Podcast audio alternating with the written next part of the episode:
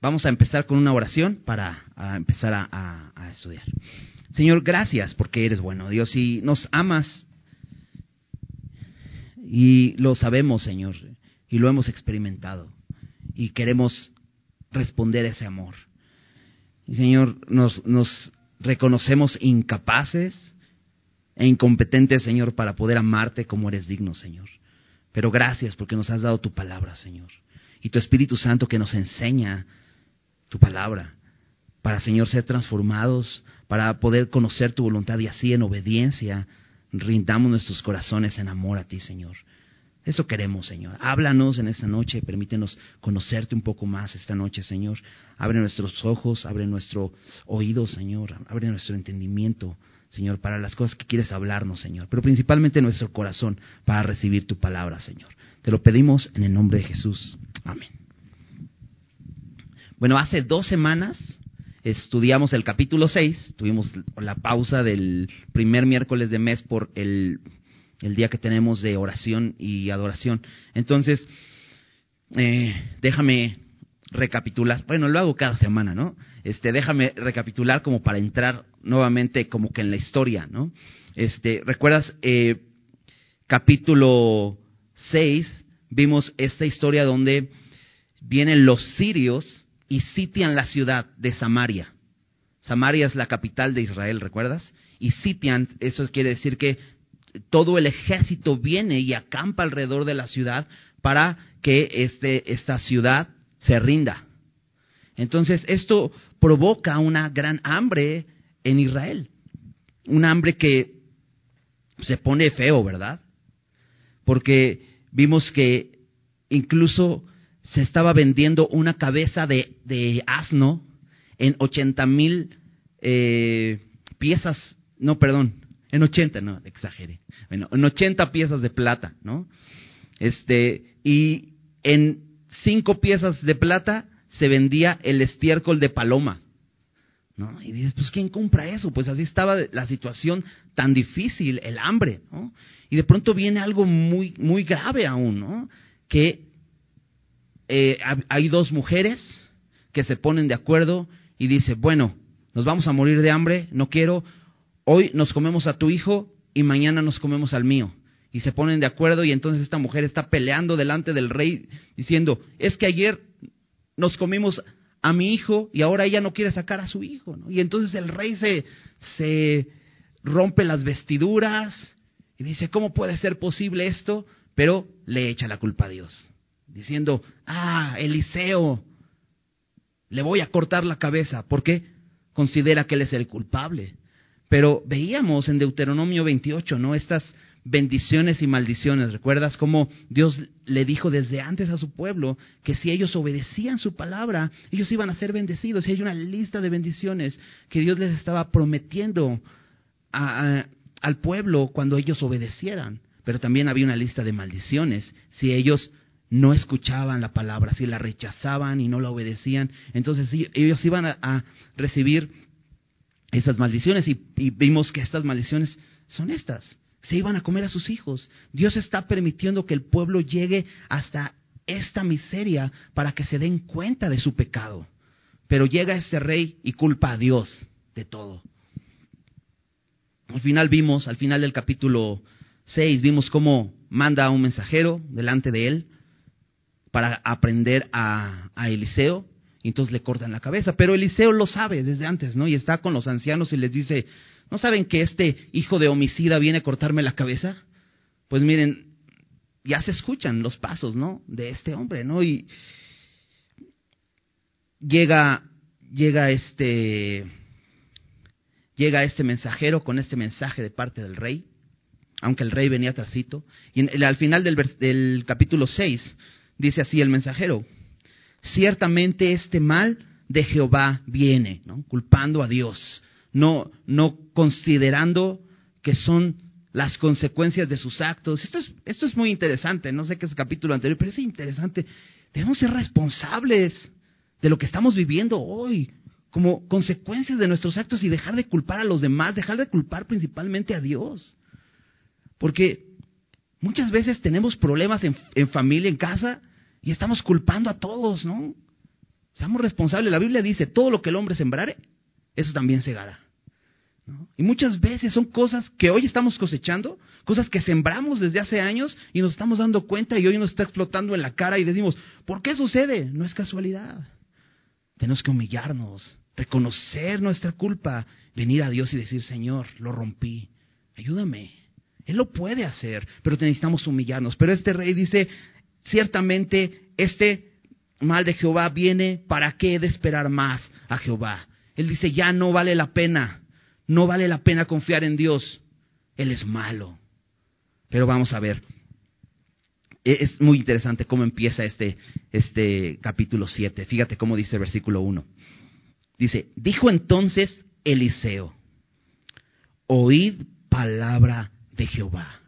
Es muy interesante cómo empieza, porque al ver a una persona desesperada, que ya no quiere esperar más, una persona que ya no quiere confiar más en el Señor, lo que Eliseo le dice, lo que necesitas es escuchar la palabra de Dios. Y eso es lo que necesitamos. Cuando estamos desesperados, cuando ya no vemos para dónde, ¿qué necesitamos? Escuchar la palabra de Dios. Romanos 10, 17 dice, así que la fe es por el oír y el oír por la palabra de Dios. Ojo, es oír la palabra de Dios. No simplemente oír, porque la fe no viene por el oír canciones. ¿No? Estamos desesperados y decimos, bueno, pues voy a ponerme una rolita para relajarme. No, de hecho un proverbio dice que cuando una persona que está este, triste se pone una canción, es como quitarle la ropa en tiempo de frío. Es ilógico. No, ¿qué necesitas? Escuchar la palabra de Dios. Porque eso es lo que te va a enfocar. Lo que necesitas es fe. Cuando estás en un momento de desesperación, que ya no sabes ni para dónde, ¿qué necesitamos? Fe. Y solamente escuchar la palabra de Dios va a producir esa fe en nuestro corazón para estar en pie. Entonces Eliseo, después de ver a este rey desesperado que dice, ¿para qué de esperar más a Jehová? Él dice, oíd palabra de Jehová. Y dice, así dijo Jehová, mañana a estas horas valdrá el sea de flor de harina, un ciclo, y dos seas de, eh, un ciclo y dos seas de cebada, un ciclo a la puerta de Samaria. Le da una, les da una buena noticia.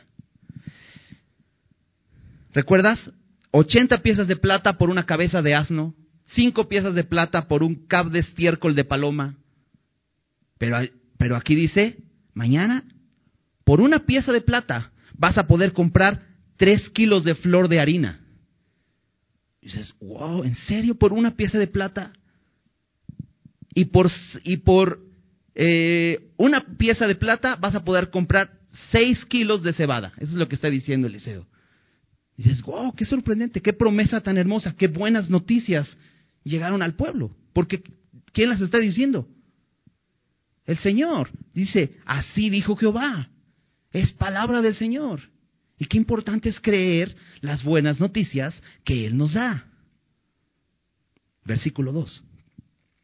Y un príncipe, sobre cuyo brazo el rey se apoyaba, respondió al varón de Dios y dijo, si Jehová hiciese ahora ventanas en el cielo, ¿sería esto así? Y él dijo, he aquí, tú lo verás con tus ojos, mas no comerás de ello. Dice que un príncipe cercano al rey, igual de pesimista que el rey, quiere desalentar a todos porque él mismo es un hombre incrédulo. Y fíjate lo que dice. Si Jehová hiciese ventanas en el cielo, ¿será esto así? A ver, Eliseo, tú no entiendes nada. Déjame decirte una cosa. Y empieza a echar mano de la razón. No solamente es que Dios no pudiera hacer llover comida del cielo, porque lo hizo en el desierto. El pueblo de Israel debía saber esa historia. Cuando estuvieron en el desierto, Dios hizo llover maná del cielo, comida. Pero aquí la promesa es, va a costar una pieza de plata, eh, el, el sea de flor de harina y una pieza de plata, dos seas de cebada. Esa es la promesa. Ahora no está diciendo este hombre, no, Dios no puede hacer llover maná del cielo, no está diciendo eso, sino dice, si, incluso si Dios pudiera abrir, como que pone en duda, como si Dios pudiera o no hacer las cosas, ¿no? Pero dice, si acaso Dios pudiera abrir los cielos, ventanas en los cielos, ¿sería así esto? O sea, Dios podría... A ver, Eliseo, vamos a usar de la razón. Estamos sitiados desde hace mucho tiempo. Todo el ejército de Siria acampa a nuestro alrededor. Eso nos ha evitado el comercio. No podemos comerciar nuestros productos afuera en los, otros, en los otros poblados y de otros poblados no pueden traernos comida. Estamos en seria situación. No podemos hacer nada. Ahora, no hemos podido sembrar porque no tenemos semilla para sembrar. Por lo tanto, aunque Dios hiciera llover ahorita, pues ¿qué va a salir de la tierra si no hemos sembrado? No hay nada que cosechar. Es imposible. Y es que así somos. Dios nos da promesas y, empezamos a usar de nuestra razón, de nuestro razonamiento humano para tratar de entender esas promesas y decimos, mm, no creo. Esto es imposible. Esto que Dios me está diciendo es imposible. No se puede hacer. Y somos como ese hombre, fatalistas, ¿no? Y decir, no, ¿cómo Dios va a poder hacer eso? Pero sí puede, ¿verdad? Por eso necesitamos oír la palabra de Dios, que fue lo que dijo Eliseo. Escuchen lo que Dios dice. Porque de pronto vienes a la palabra de Dios, empiezas a leer Génesis y empiezas a, leer como dice, y dijo Dios, sea la luz, y fue la luz. Y dijo Dios, produzca la tierra seres vivientes, y produzca la tierra árboles, y plantas, y fruto. ¿Dios puede hacerlo? Pero ¿qué es lo que nos enfoca? La palabra de Dios. Si estamos desenfocados de la palabra de Dios, pues es imposible. A nuestro razonamiento humano, pues es completamente imposible. Necesitamos escuchar la palabra de Dios. Este hombre no cree lo que Eliseo está diciendo, aunque dijo, Dios lo dijo. Tienes que creerlo. Él lo duda completamente y trata de poner temor en la gente que lo está escuchando, pero Eliseo le dice una cosa, tú lo verás con tus ojos, mas no comerás de ello. Y eso es una sentencia fuerte, porque le dicen, no vas a poder disfrutar de esto que va a suceder. ¿Por qué? Porque no lo crees. Y sabes, la gente, el mundo que nos rodea, no puede disfrutar de las bendiciones que Dios promete porque no ha creído en el Hijo de Dios. Dice su palabra que aquellos que hemos creído en el Señor somos bendecidos con toda bendición espiritual en los lugares celestiales en Cristo. Pero fuera de Cristo no hay bendición. Por eso el mundo vive insatisfecho, persiguiendo el aire y no, se llena. ¿Por qué? Porque no cree Sigamos versículo 3. ¿Cómo sucede esto que Eliseo dijo? que va a suceder, que Dios lo dijo, y empieza a desarrollar la historia. Había en la entrada de la puerta cuatro hombres leprosos, los cuales dijeron el uno al otro, ¿para qué nos estamos aquí hasta que muramos? Si tratáremos de entrar a la ciudad, por el hambre que hay en la ciudad, moriremos en ella. Y si, y si nos quedamos aquí, también moriremos. Vamos pues ahora y pasemos al campamento de los sirios si ellos nos dieren la vida, viviremos. Y si nos dieren la muerte, moriremos. E, en, este, en, este, en estos dos versículos, moriremos se repitió cuatro veces. ¿De qué habla? Aquí hay cuatro hombres leprosos, dice ahí, pero son hombres desahuciados. Recuerda, la lepra era una enfermedad muy grave en muchos aspectos. Era una enfermedad en la piel que te empezaba a destruir, una, enfermedad degenerativa. Poco a poco empezaba a aumentar el daño en tu cuerpo y te empezaba a debilitar, empezabas a perder sensibilidad en tu cuerpo, ¿no? E, empezabas a perder facciones de tu rostro a, a partir de esa lepra. La lepra era contagiosa. Por lo tanto, nos está diciendo que estos cuatro hombres estaban a la puerta de la ciudad. No están dentro de la ciudad, están afuera. Porque estos hombres eran excluidos del pueblo. Porque la lepra era contagiosa. ¿no? Eran puestos en cuarentena. ¿no? Como que ya lo entendemos un poco, ¿no? No, no queremos que se haga una epidemia de lepra. Entonces, ¿qué hacemos? Pues los mandamos afuera. Estos hombres estaban destituidos del reino. De hecho, la lepra en la Biblia se relaciona con el pecado. Lo vimos cuando vimos la historia de Namán, ¿recuerdas? Y dice la Biblia, por cuanto todos pecaron, están destituidos de la gloria de Dios. Hemos pecado y el pecado nos aleja. Estos hombres están fuera de la puerta y no tienen acceso, pero están ahí moribundos. Y dice, no hay manera de que sobrevivamos. Ahora, los leprosos obviamente tenían familia dentro de la ciudad. sus familias pues trataban de sustentarlos. Entonces salían y les llevaban pan, ¿no? Quizás se los aventaban por arriba del muro, no sé, para que ellos pudieran sobrevivir. Pero ahora esos están fuera de la ciudad muriendo de hambre porque adentro de la ciudad no hay comida y afuera tampoco. Entonces no hay manera que sobrevivan y estos se dan por muertos. Dice, pues mira, no tenemos nada que perder. Pero si entramos a la ciudad, pues no hay que comer ahí. Y si nos quedamos aquí, nos vamos a morir. ¿Cómo ven si nos vamos al campamento de los sirios? Quizá en una actitud de paz, de rendición, a ver si ellos nos dan chance y nos dan un pan para que no muramos aquí. Y esto me recuerda un poco al apóstol Pablo, cuando en 2 Corintios 1 está hablando de una aflicción que vivieron cuando estuvieron en Asia.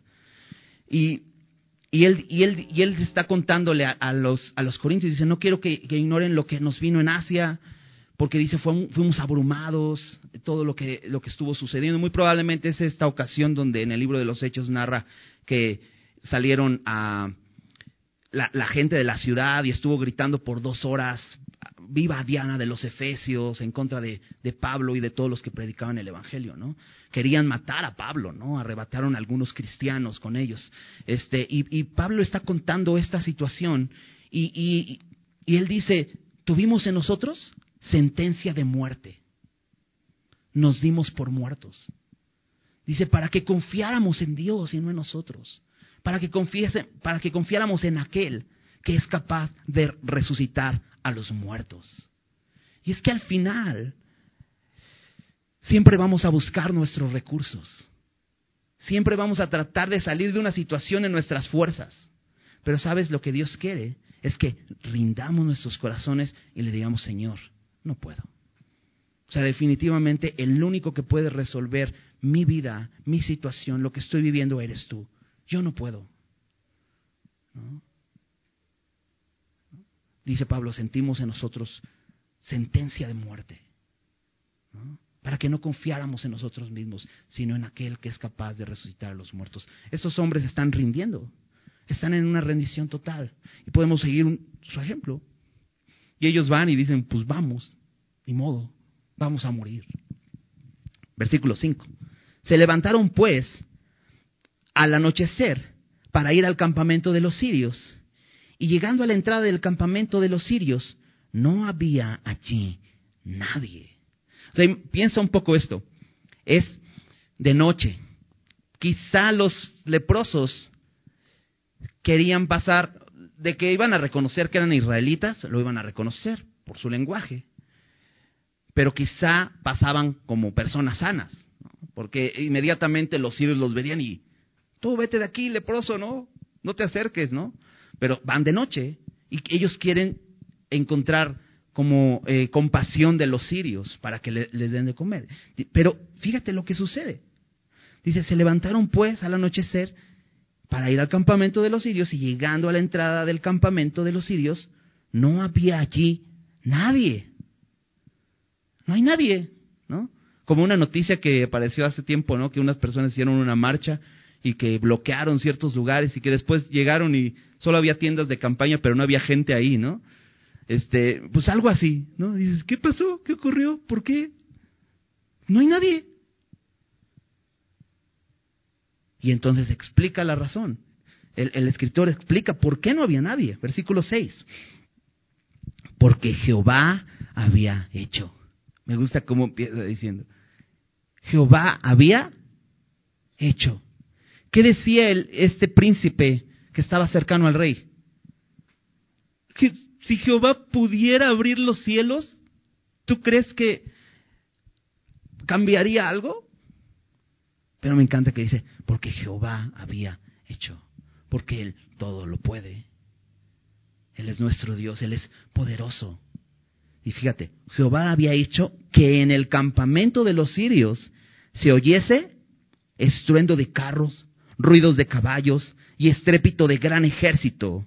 Y se dijeron unos a otros, He aquí el rey de Israel ha tomado a sueldo contra nosotros a los reyes de los Eteos y a los reyes de los egipcios, para que vengan contra nosotros. Así se levantaron y huyeron al anochecer, abandonando sus tiendas, sus caballos, sus asnos y el campamento como estaba, y habían huido para salvar sus vidas. Órale. ¿Qué hizo Dios? Los volvió locos. ¿Con qué? Con lo que oyeron, que no era real. Ellos lo imaginaron. Pero lo que se oía era estruendo, ruido y estrépito. No sabemos qué fue, no dice el texto. No sé si eran las hojas de los árboles que se movieron y ellos empezaron a imaginar cosas y entonces por eso salieron corriendo. Pero esto es algo interesante, porque el, el pasaje empezaba diciendo, oíd palabra de Jehová. Y te decía, cuando estamos atribulados, temerosos, impacientes, desesperados, ¿qué tenemos que hacer? Escuchar la palabra de Dios.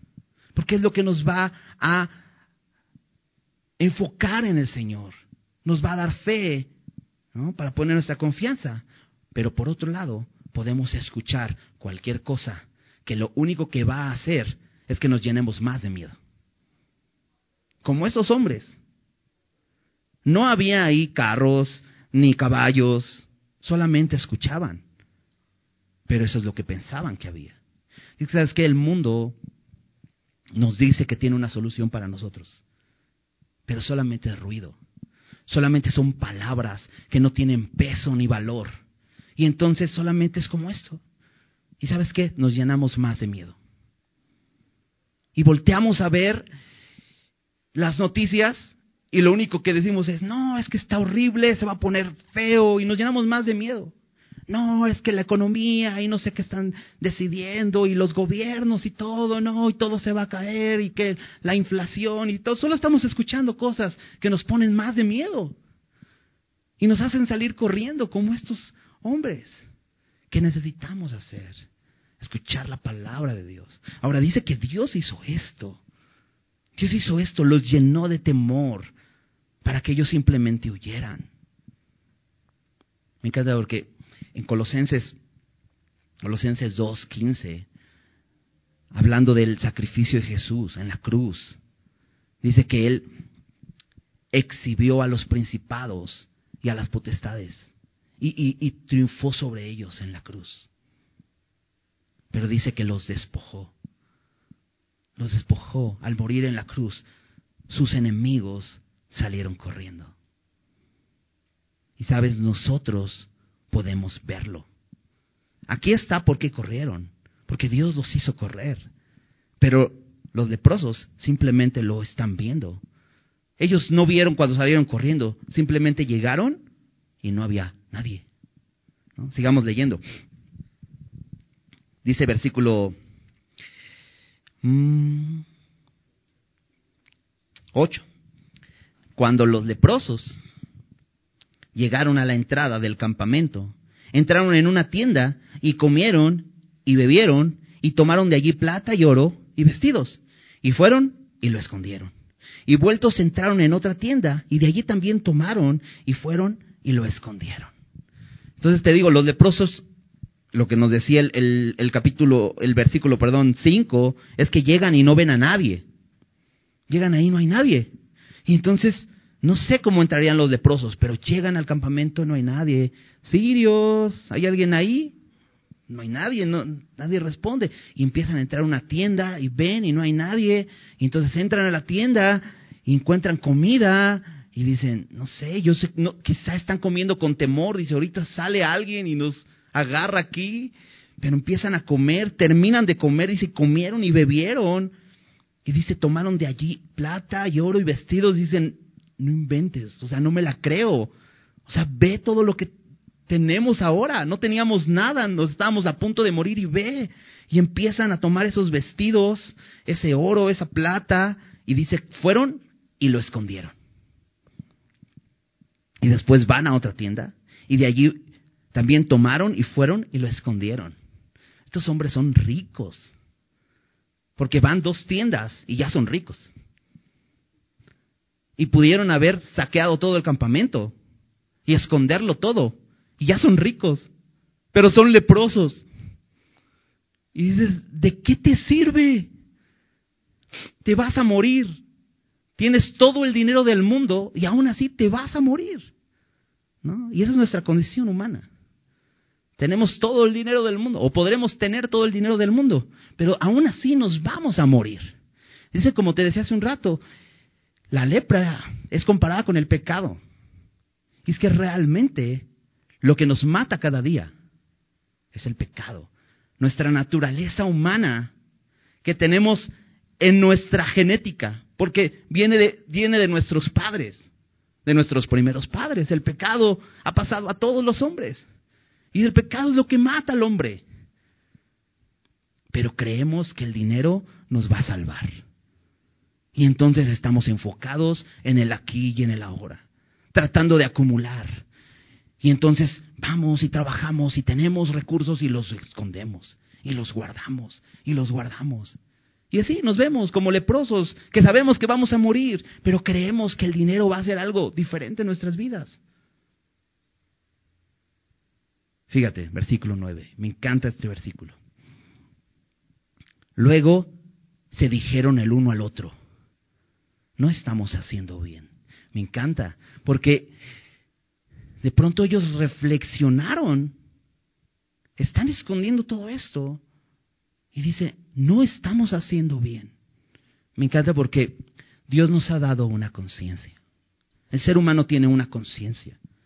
Ahora, como creyentes, Dios no solamente nos ha dado una conciencia, sino lo que era una conciencia cauterizada y sucia que teníamos a causa del pecado y del, que el pecado nos tenía esclavizados, ahora Dios ha limpiado nuestras conciencias.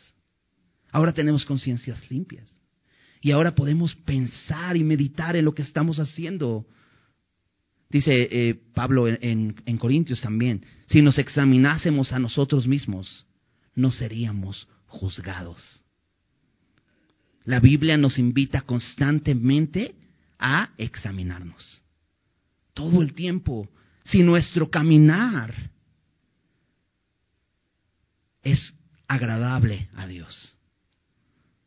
Estoy aquí haciendo dinero, acumulando riquezas, tomando vestidos, tomando plata y oro. Y de pronto ellos se dan cuenta y dicen, mm, no estamos haciendo bien. Qué importante es esto. La Biblia nos llama a examinarnos. El, rey David escribió un salmo y decía a él, examíname, oh Dios, y conoce mi corazón, pruébame y conoce mis pensamientos. Qué importante es esto, que Dios examine, ¿para qué estoy aquí? Y entonces que podamos decir como esos hombres, no estamos haciendo bien, pero fíjate cómo continúa diciendo. Hoy es día de buena nueva y nosotros callamos. Y si esperamos hasta el amanecer, nos alcanzará nuestra maldad. Vamos pues ahora, entremos y demos la nueva en casa del rey. No solamente que ellos se dan cuenta que estar acumulando no está bien, sino hay algo más. Y creo que hay mucho que aprender en este versículo. Hoy es día de buena nueva y nosotros callamos. Déjame leértelo en una, en una versión diferente. Lo tenía por aquí. En la, en la palabra de Dios para todos dice así. Entonces se dijeron unos a otros, no estamos actuando bien. Escucha esto. Hoy es un día de buenas noticias y nosotros guardamos silencio. Familia, hermanos, hoy es día de buenas noticias y nosotros guardamos silencio. Vivimos en una sociedad que se está cayendo a pedazos, ¿va? Dios nos permite verlo. Estamos en, en, en, este tiempo. Y hoy Dios nos permite vivir dentro de una sociedad que vive en tinieblas. Terrible. Pero un poco de la historia que estuvimos viendo en el capítulo 6, creo que es muy paralelo a lo que hoy vivimos en nuestra sociedad. Sin duda. Había hambre. Y hoy hay hambre. Y no me refiero a hambre física. La gente vive insatisfecha. Vive tratando de saciar su hambre en cosas que no le van a saciar. Como el pueblo, tratando de saciar su hambre con una cabeza de asno, con estiércol de paloma. Se oye muy feo, pero vivimos en una sociedad que hace eso. Venden eso. Venden estiércol venden basura y la sociedad lo compra y la sociedad lo, lo, lo aprecia y le da un gran valor. Cinco piezas de plata por un montón de basura que puedes escuchar y llenar tu cabeza. Por un montón de basura que puedes ver en televisión y llenar tu mente de eso. hoy se vende basura.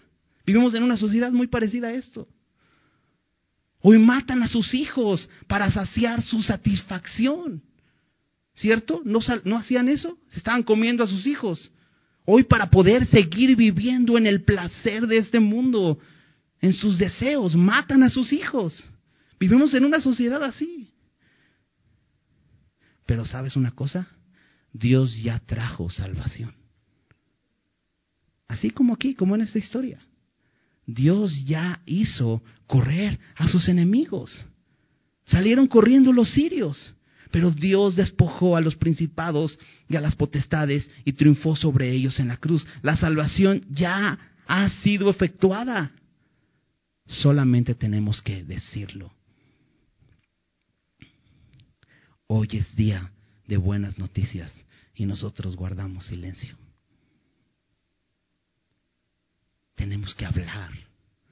Tenemos que decir a la gente que es Cristo lo que necesitan. En ningún otro hay salvación. Dice, dice eh, Hechos, Hechos 4:12, porque no hay otro nombre bajo el cielo dado a los hombres en que podamos ser salvos. El mundo sigue buscando lugares donde satisfacerse sigue buscando psicología, filosofía para tratar de saciar su vida. Solo es Cristo. No necesitas otra cosa, solo es Cristo. No necesitamos decirlo. Necesitamos reflexionar. Y como estos hombres, que podamos ser como estos leprosos. Que digamos, hoy es día de buenas noticias. Y nosotros guardamos silencio. Eso no está bien. Entonces dicen ellos, vamos pues ahora y entremos y demos la nueva en la casa del rey. Y, dice versículo 10. Vinieron pues y gritaron a los guardas de la puerta de la ciudad y les declararon diciendo, nosotros fuimos al campamento de los sirios y he aquí que no había allí nadie, ni voz de hombre, sino caballos atados, asnos también atados y el campamento intacto. Ahora, ellos decían, vamos a la casa del rey, vamos a dar nueva a la casa del rey. Pero hay una realidad, que ellos no son personas importantes. Por lo tanto, no tienen acceso a la casa del rey. No son, de hecho, no son personas apreciables ante el pueblo. No van a pasar de la puerta. Pero ellos tienen el deseo de ir y anunciarlo. Y esto es algo muy importante, porque muchas veces soñamos en grande, ¿no? No, es que Dios ha preparado grandes cosas para mí, ¿no? Ayer platicaba con mi hijo de eso, ¿no? De esas, Dios ha preparado grandes cosas para ti y todo eso, ¿no? Que te dice la gente. No, yo, yo le voy a predicar al presidente. No, yo, abrir la verdad, me gustaría predicarle a Luis Miguel y, algo así, ¿no? Pero realmente, no, muchas veces no tenemos acceso a esa gente. ¿No? Por, pues, por muchas razones.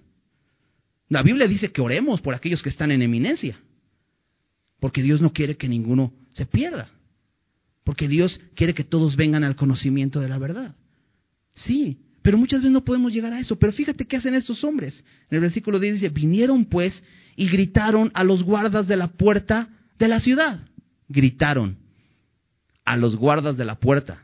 No iban a poder hablar de cerca porque no se podían acercar a la gente, pero gritaron a los guardas de la puerta. Y esto es interesante porque los guardas de la puerta seguramente conocían a los leprosos. O sea, eran los más cercanos a los leprosos. Seguramente los conocían, seguramente ya salían, ¿qué onda leproso? ¿Qué onda guardia? De lejitos, ¿no? Los saludaban, ya los veían a diario, eran los más cercanos. Y sabes, tenemos gente cercana. Si, si no tienes acceso a un político para poderle compartir, pero quizá tienes gente cercana. Gente a lo mejor que ya te saluda, que ya, ya te ve por ahí. ¿no? Puedes decirle a ellos. No necesitas ir más allá, ni pensar que vas a llegar a ciertas personas que quizá no están a tu alcance, con los que están cerquita. Ellos van y les gritan y les dicen, les declararon diciendo, nosotros fuimos al campamento. Ellos son testigos de eso. Pero me encanta porque le, dan la noticia y fíjate el versículo 11. Los porteros gritaron y lo anunciaron dentro en el palacio del rey. Ellos sí pueden, ellos sí tenían acceso.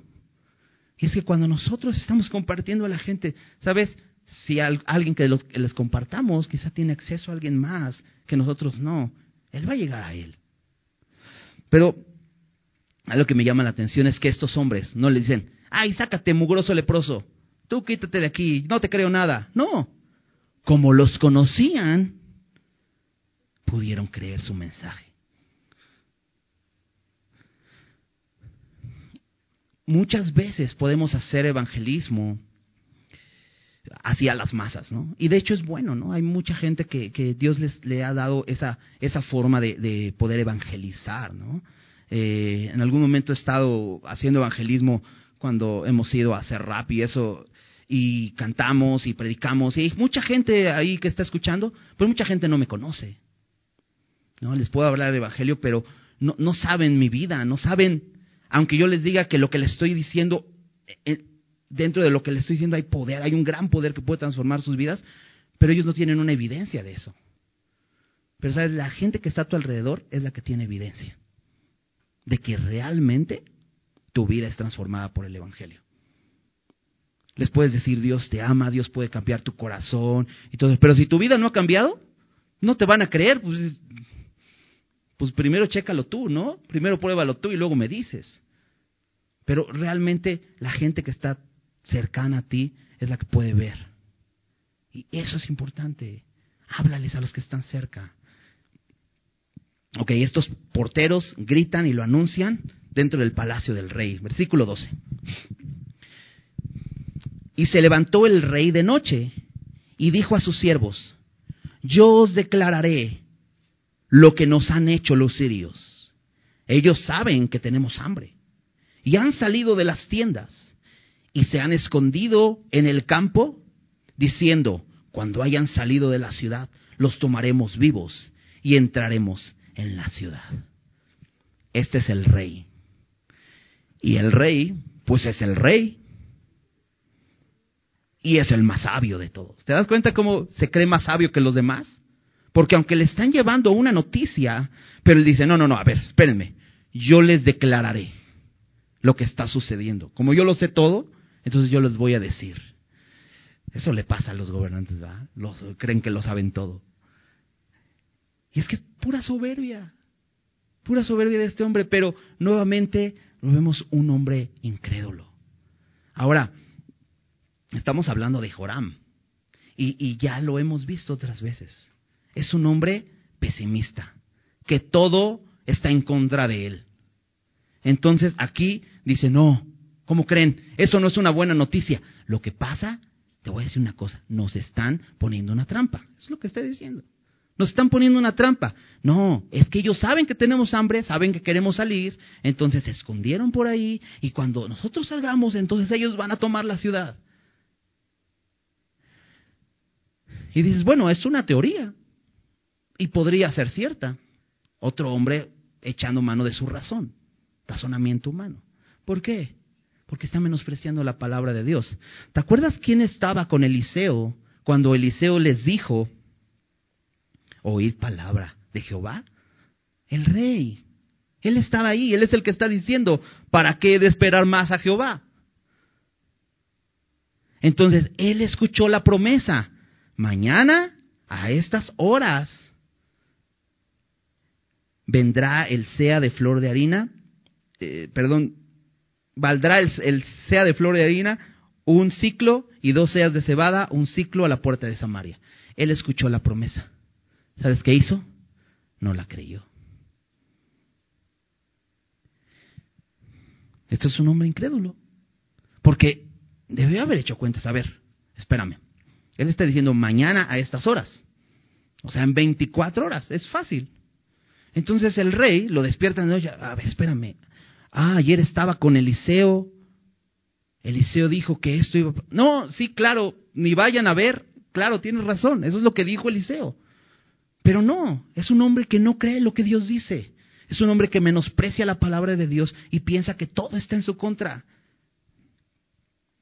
Y entonces dice, no, es una emboscada. Es, es, es la estrategia de los sirios. Entonces, versículo 13. Respondió uno de sus siervos y dijo, tomen ahora cinco de los caballos que han quedado en la ciudad, porque los que quedan acá también perecerán, como toda la multitud de Israel que ya ha perecido y enviemos y veamos qué hay. Por ahí hay un siervo que se le ocurre, oye, ¿y si le damos el beneficio de la duda? ¿Qué tal si sí? ¿Y qué tal si sí es verdad? ¿Y qué tal si sí es verdad que en Cristo hay salvación? ¿No? Como un rollo así, ¿no? La verdad no, no, no me gusta, ¿no? Que una persona diga eso, ¿no? Porque realmente se ve la duda. Pero pues lo que pasa es que a este hombre le falta un poquito de evidencia. Entonces dice, ok, pues, ¿por qué no vemos? No es el rey, porque el rey tenía mucha evidencia. El rey los rescató cuando fueron a pelear contra, contra los hijos de Amón, ¿recuerdas? Con, con Josafat y con el, con el rey de Edom. Eh, Dios ya los rescató ahí. Eh, el rey ya vio evidencia cuando Eliseo sanó a Namán. ¿No? Hay mucha evidencia, él tiene evidencia. Él debía creer. Pero este, este, este siervo del rey necesita un poco más de evidencia. La incredulidad es pecado, la duda no. Pero ¿sabes con qué se disipa la duda? Cuando vienes a la palabra de Dios. Porque Dios aumenta tu fe y te hace ver con claridad. Este hombre dice, pues, ¿por qué no enviamos, enviamos algunos de los caballos? Incluso dice que ya muchos habían perecido, les quedaban poquitos caballos. Dice, pues, tomen ahora cinco de los caballos y veamos qué hay. Dice, versículo 14. Tomaron pues dos caballos de un carro. Y envió el rey al campamento de los sirios diciendo, id y ved. Él propone cinco, pero el rey manda dos, probablemente porque ya no había más. ¿Recuerdas? Están en un momento miserable el pueblo donde todos están muriendo de hambre. Entonces, envía el rey, versículo 15, y fueron y lo siguieron hasta el Jordán y he aquí que todo el camino estaba lleno de vestidos y enseres que los sirios habían arrojado por la premura, y volvieron los mensajeros y lo hicieron saber al rey. Oh, es verdad. Incluso dice que llegaron hasta el Jordán. No solamente se quedaron alrededor de Samaria. Si ves un mapa, Samaria está muy central. Eh, eh, pero dice que fueron hasta el río Jordán. Ya fueron siguiendo el camino de los sirios y empiezan a encontrar en seres y prendas.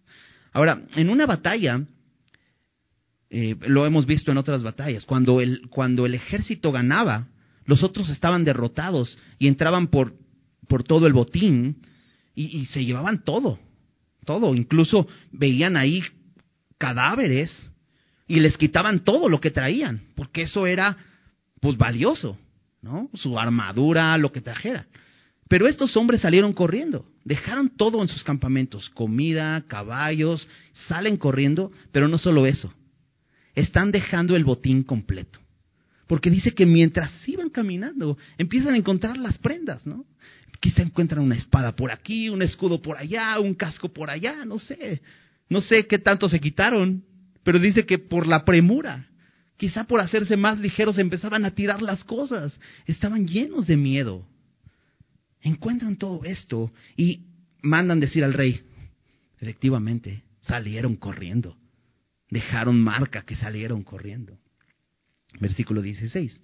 Entonces el pueblo salió y saqueó el campamento de los sirios.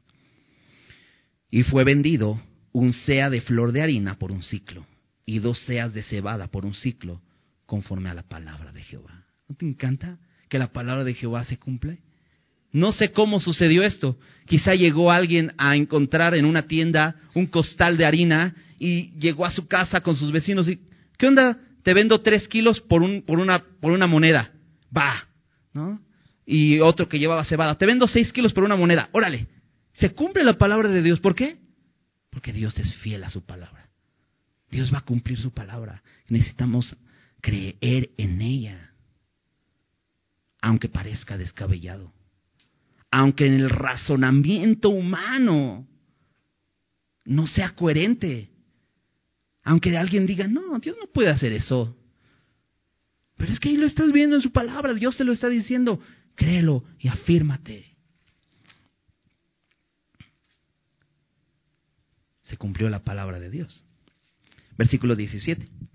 Y el rey puso a la puerta de aquel príncipe cuyo brazo él se apoyaba, y lo atropelló el pueblo a la entrada, y murió, conforme a lo que había dicho el varón de Dios cuando el rey descendió a él. ¿Qué sucede? ¿Te acuerdas de este príncipe que dijo, no, Dios no puede hacer eso? Bueno, el rey, yo creo que para mantener el orden, dice, bueno, tú te quedas aquí paradito en la puerta, cuidando, y de repente sale todo el pueblo corriendo sabiendo que hay comida afuera, estampida, y lo atropellaron. Terrible, ¿no? Pero esto qué, qué hace? Se cumple lo que lo que el varón de Dios había dicho. Dice versículo 18. Aconteció pues de la manera que el varón de Dios había hablado al rey, diciendo, dos seas de cebada por un ciclo, y el sea de flor de harina será vendido por un ciclo mañana a estas horas, a la puerta de Samaria.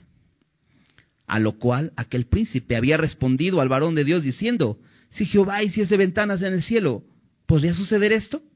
Y él dijo, he aquí, tú lo verás con tus ojos, mas no comerás de ello. ¿No, no fue lo que sucedió?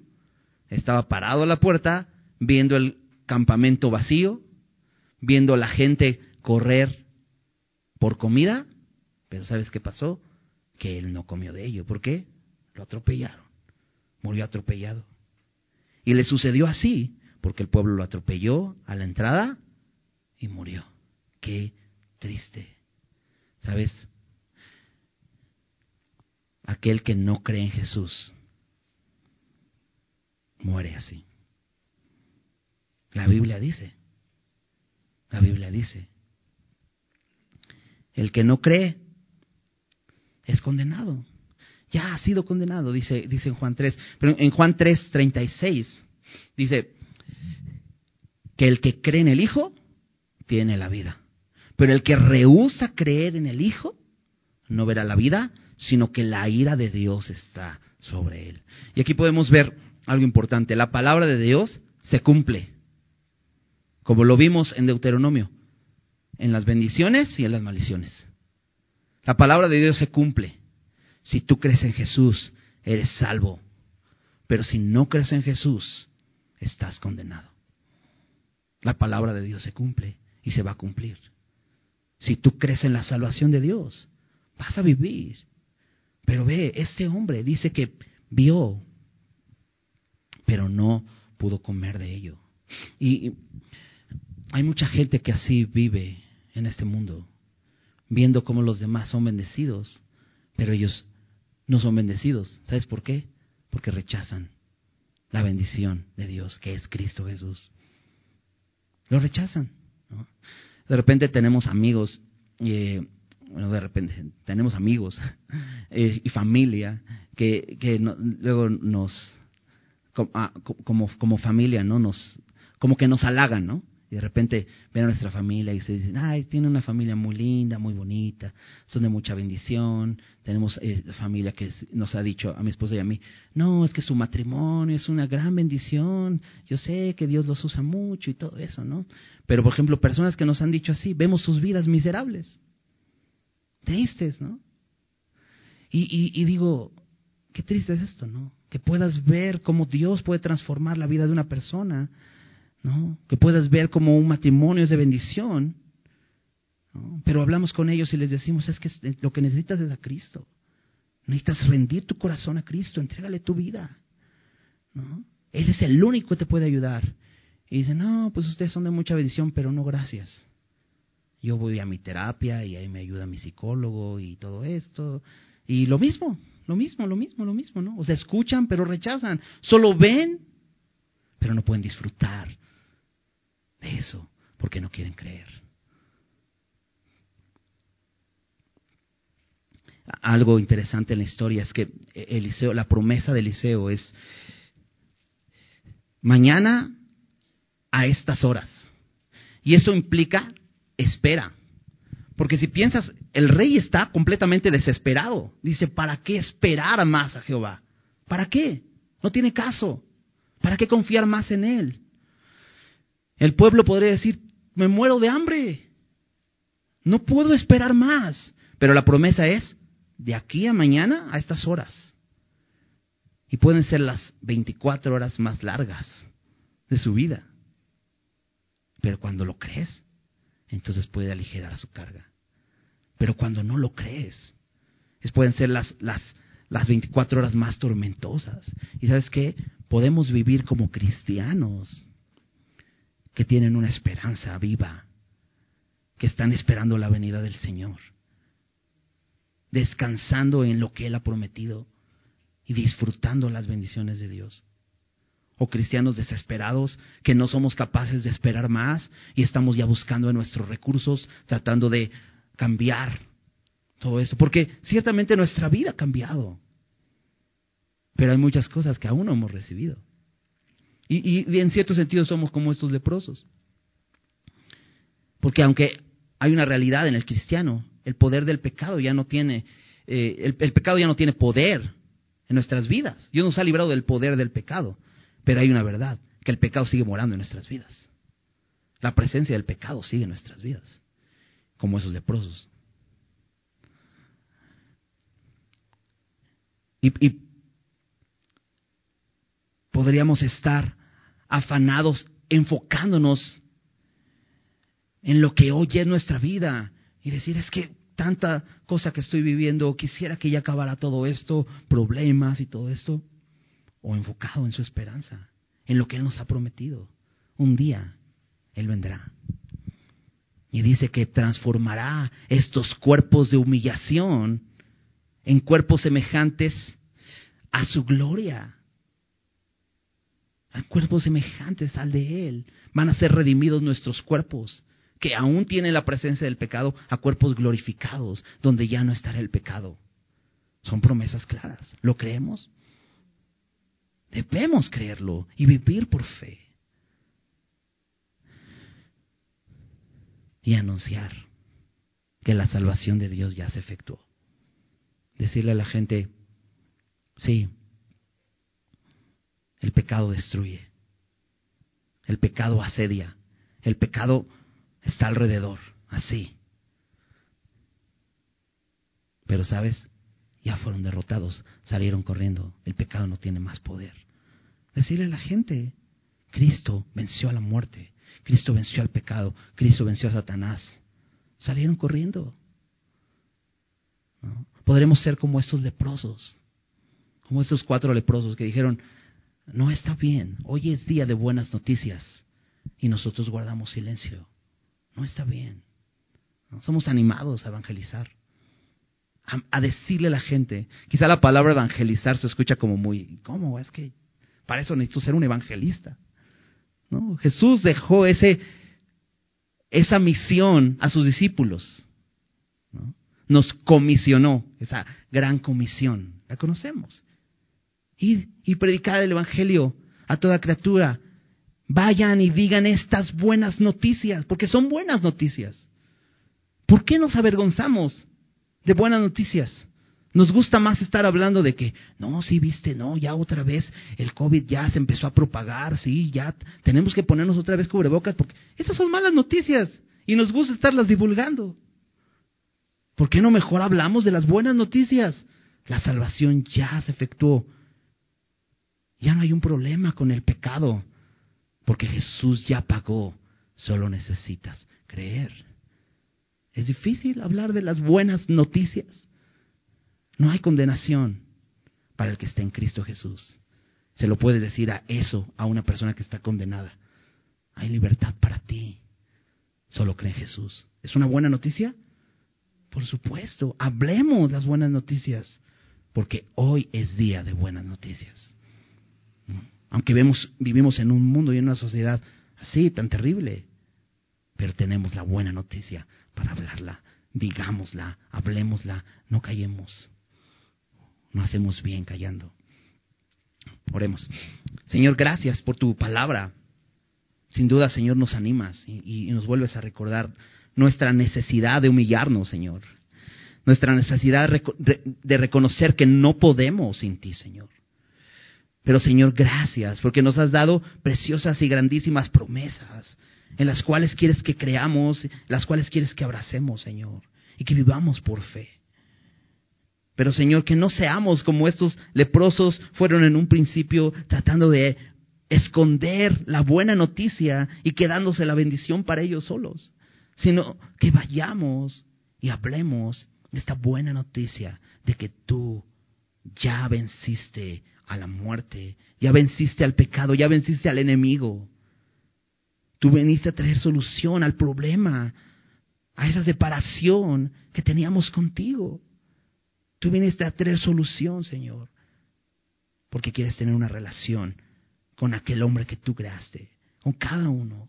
Señor, y nos has dado a nosotros la bendición de poder experimentar esa salvación.